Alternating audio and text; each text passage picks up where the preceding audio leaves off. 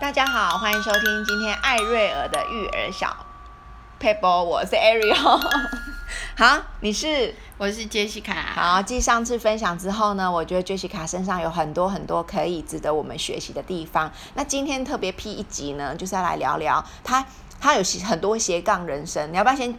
简介一下你的斜杠有哪些？我的斜杠人生，呃，我现在的主业是专业的花艺师，嗯，然后呢，我有在关怀协会，就是中辍翻转教育里面担任，就是辅导老师，利用花艺的呃技能，去让这个中辍生是不是回归学校这件这这样子的方法，然后还有在当。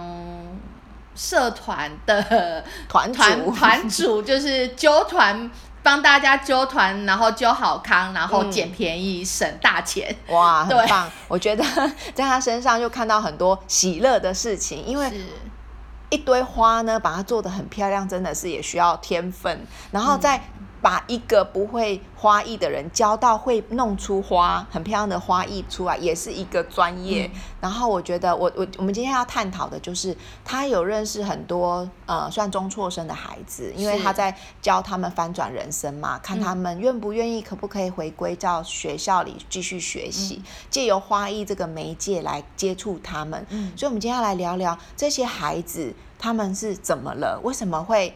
不想学习，或是厌倦学习，嗯、或是拒学呢？这个呃，Jessica 跟我们分享一下，你看到什么？好，因为其实也是一个因缘机会，然后认识了关怀协会的执行长。那我在这个协会大概应该有三年多的时间了。那三年多之前呢，我还是一个业务主管。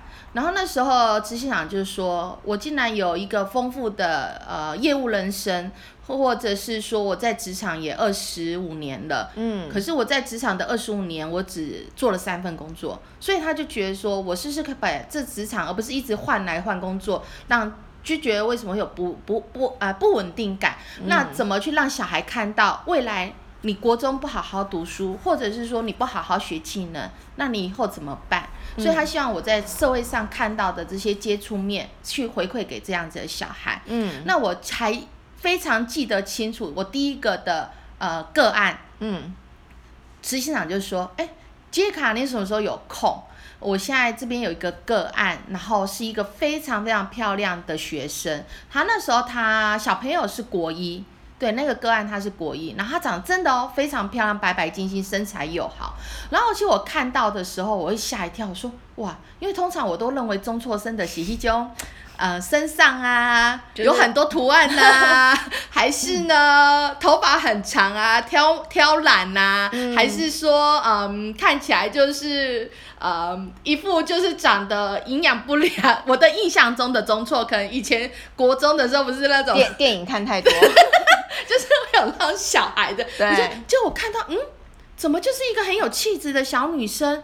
那他怎么了？嗯、然后后来我才知道，他是他的状况是被学校的老师语言霸凌。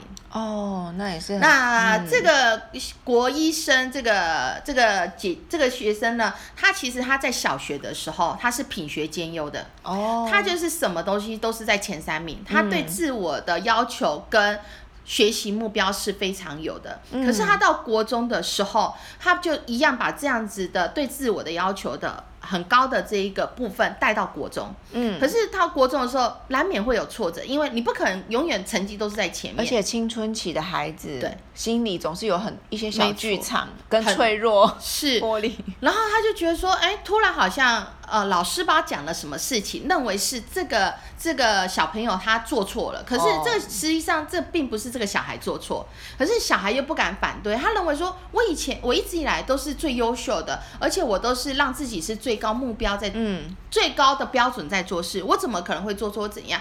所以以至于这个小孩的心灵是受创的。那为什么为什么这个老师不相信我？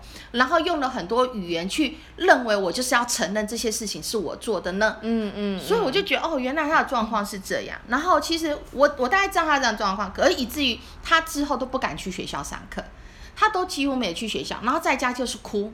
嗯哼。然后。就是每天哭完睡，睡完哭，哭完睡，睡完哭。然后我就觉得，怎么一个这么漂亮的女生，功课这么品学兼优，然后因为这样子的挫折，然后就中错了。嗯，然后那时候执行长就希望我能够帮助这个小孩再回归到是不是有怎么样的方法让他，那我就在职场上告诉他说，其实每个人都有他的过往跟他的、嗯、他的一个，就就像呃 Ariel 讲的小剧场，或许事情，嗯、当然我们不是当事者，我们没有办法去认定说这样子的事情的严重性。有的人说啊，这也不行啊，功能。讲几句话又会怎样呢？嗯、可是并不是在这样子的小孩内心里，尤其自尊心这么强的，嗯、然后又是品学兼优的，让老师误解，一让老师误解之后，老师的话语就会引起让同学之间误解他。哦，所以他就会害怕去学校，嗯，所以他就不敢踏入学校。嗯，然后我在这两三个小时的过程，就是分享我的经历，告诉他说，其实或许现在是你一个非常没有办法踏出去的点，嗯、那你要不要试着让自己就是。在协会先慢慢的沉淀自己，然后用什么样的你喜欢的事情，让你自己慢慢的走入回学校。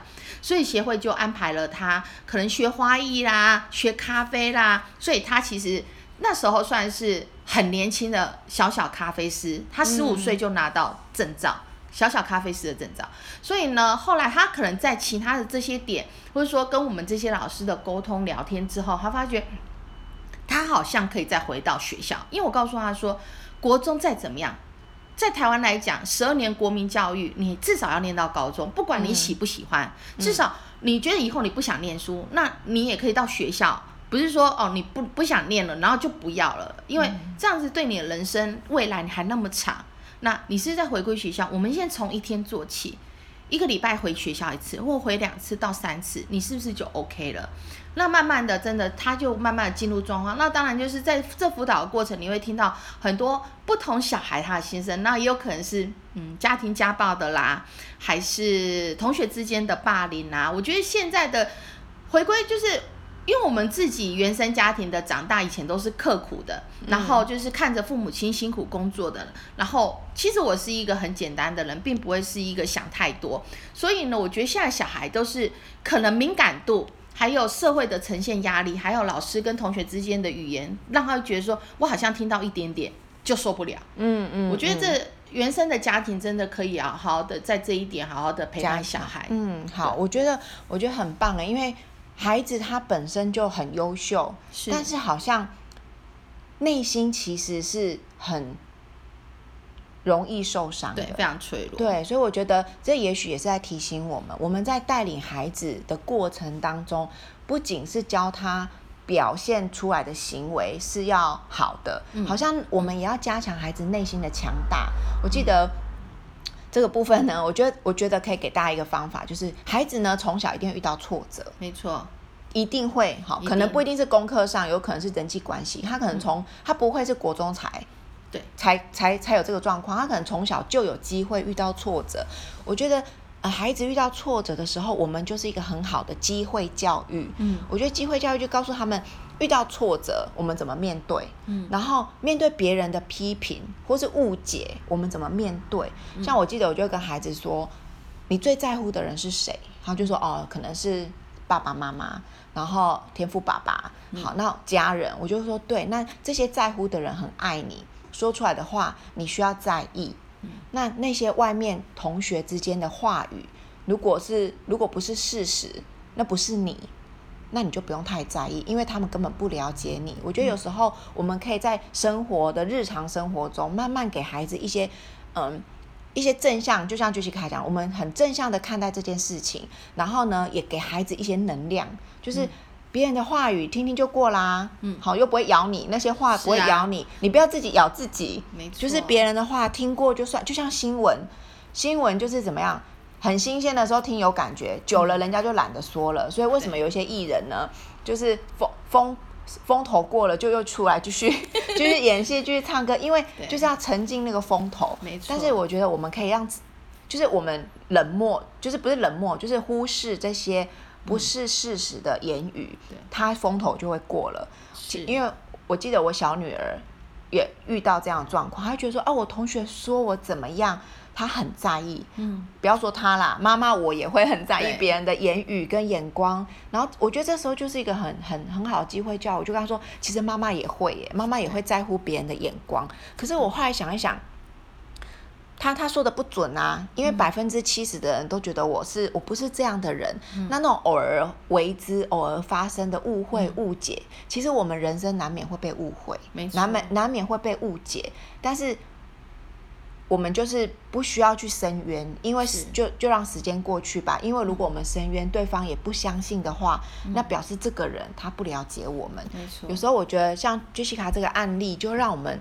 提醒我们一件事情：孩子的成长过程不是只有好行为，嗯，而已。你还要让他内心很强大，没错，让他看见这个挫折，你怎么去站起来？嗯、面对别人的误解，我们怎么化之淡而淡之？然后怎么跨过去？我觉得有一句话我很喜欢，就是我们前面遇到石头。我们不是努力的把那个石头挪开，因为它可能比我们的人还要重。嗯，我们要告诉自己，我们要成为巨人，跨过去就好了。对，跨过去那个石头就在背后了。甚至不要说几个月，一个礼拜就有人忘记那颗石头了。是，对，像刚刚那个案例，我觉得很。很很心疼这个孩子被霸凌，我们也很心疼。嗯、可是换个角度想，如果他可以勇敢一点，跨过这个石头，不要说一个礼拜啦，三天大家就忘记这件事情了。是、啊，可能这个世界上只有你记得。对对，有时候我觉得，哎、欸，在孩子身上，我们可以看到教养孩子的一个方法跟提醒。所以后来其实我们也是都一直保持很好的，就是像关系跟 FB 的朋友。嗯，然后其实他这个小朋友真的很棒，他现在是一个。呃，念专科，然后他就是那个齿牙齿矫正，齿模齿模，对他未来的的理想目标是做这样子的一个工作行业，所以而且他现在也是很努力的在事业上或交际，就是人脉上的一个一个领域，真的很棒。我觉得就是有时候小孩就是你点他一下或多跟他沟通，嗯、那我觉得也有可能是因为他的原生家庭的爸妈对于他这样的行为也不知道。怎么办？嗯，所以其实我觉得有时候有些协会或有些有时候辅导，不要碍于说、嗯、啊，我好像去不好意思，我就去看身心科怎么样怎么样。其实我觉得真的，身为家长或身为老师，你们真的不要去担心这样子的事情，嗯、因为你在这个关键点，我们讲的黄金时刻。你没有给他很好的一个陪伴跟观念引导，嗯、我告诉你，这黄金时刻过了就就就没了，了而且他有可能会更严重。嗯，所以你看他现在可以活得很自我，嗯、然后又可以在他的学业成就上面找他他未来的目标。嗯、对，我觉得这很重要，因为我我就可能曾经告诉他一个故事。我在我自己国中的时候，我记得以前我们我们国中一年有三十五班，然后以前我不知道大家有没有听过那种放牛班，有，然后 A 班。那个 A 段班、B 段班，对，有。不好意思，杰西卡老师我呢，本身就在 B 段班混过。那我不知道为什么以前会有 B 段班，因为可能是电脑筛选什么，我们就会、嗯、啊国一进去，然后到国一下去啊，原来我是 B 段班。然后你怎么会知道 B 段班？因为全班四五十个小朋友，只有十个人在上课，三四十个人在干嘛？以前流行什么？打架、闹事、爬墙，嗯，有，然后把人抓到厕所啊，怎样？点点点。然后我就觉得。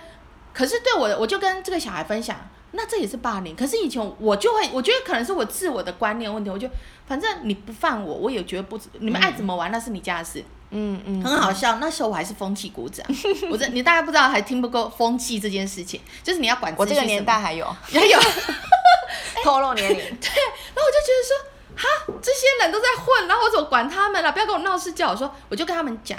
你们爱怎么玩都没有关系，嗯、不要让我难做人，嗯嗯、这样就好了。嗯、然后他们闹事，有时候他们有说：“哎，那你出来一下，去厕所。”我说：“去厕所干嘛？